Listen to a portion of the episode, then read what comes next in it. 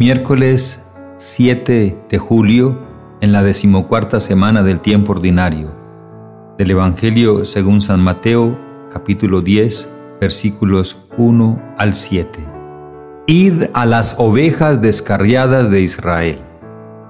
En aquel tiempo Jesús llamó a sus doce discípulos y les dio autoridad para expulsar espíritus inmundos y curar toda enfermedad y dolencia.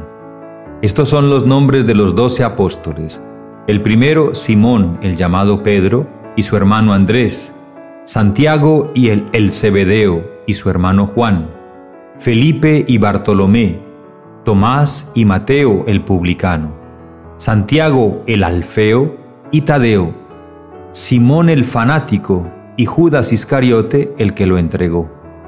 A estos doce los envió Jesús con estas instrucciones. No vayáis a tierra de paganos, ni entréis en las ciudades de Samaria, sino id a las ovejas descarriadas de Israel. Id y proclamad que el reino de los cielos está cerca. Palabra del Señor.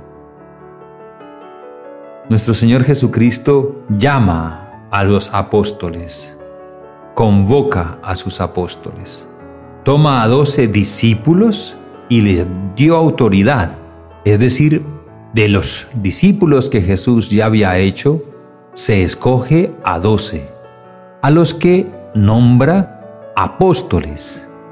Discípulo es el que está precisamente bajo disciplina del maestro, el que está siguiendo al maestro. Pero de esos discípulos ya Jesús se escoge a doce, a los que constituye apóstoles. Y apóstol quiere decir enviado.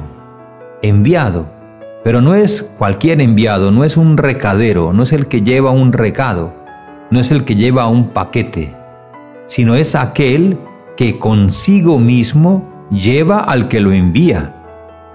Un enviado de Jesús, y esta es la característica propia del apóstol cristiano, es el que lleva a Cristo con él, en él. Mejor aún, Cristo va con su apóstol enviado. El Señor es claro cuando dice, no me habéis vosotros elegido, fui yo mismo quien os elegí y os he destinado para que vayáis y deis fruto y vuestro fruto permanezca. Es decir, Jesús garantiza que Él se hace presente en los enviados por Él.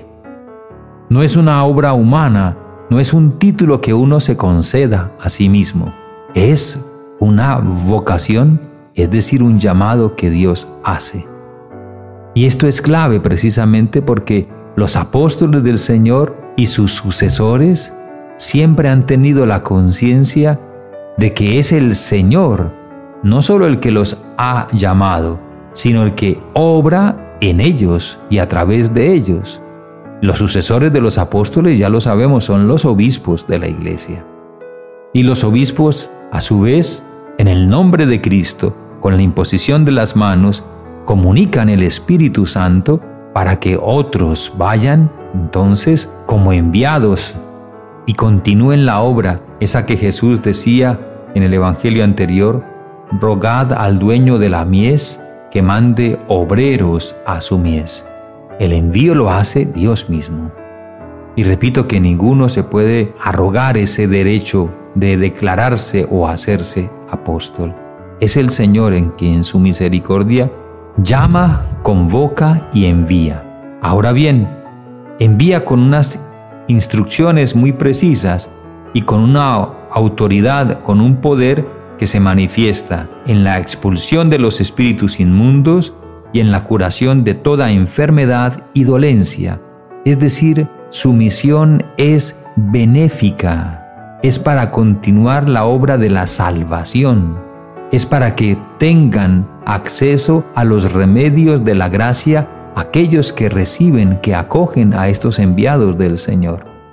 Fue enfático Jesús al decir, el que a vosotros recibe, a mí me recibe, el que a vosotros rechaza, a mí me rechaza. Y con esto Jesús se comprometió con su iglesia, como también se comprometió cuando dijo, donde dos o más se reúnan en mi nombre, ahí estoy yo en medio de ellos. Y Él garantiza entonces su presencia entre sus discípulos y garantiza también la unción a sus enviados. De tal suerte que llegó a decir un San Pablo, por ejemplo, y todos los demás con él, no vivo yo, es Cristo quien vive en mí. Y esta autoridad que le concede a estos apóstoles, pues viene dada con el nombre que a cada uno de estos apóstoles Jesús les da, ya sea confirmando el nombre que tenían o dándoles, como en el caso por ejemplo de Pedro, el, ese nombre que se llamaba Simón.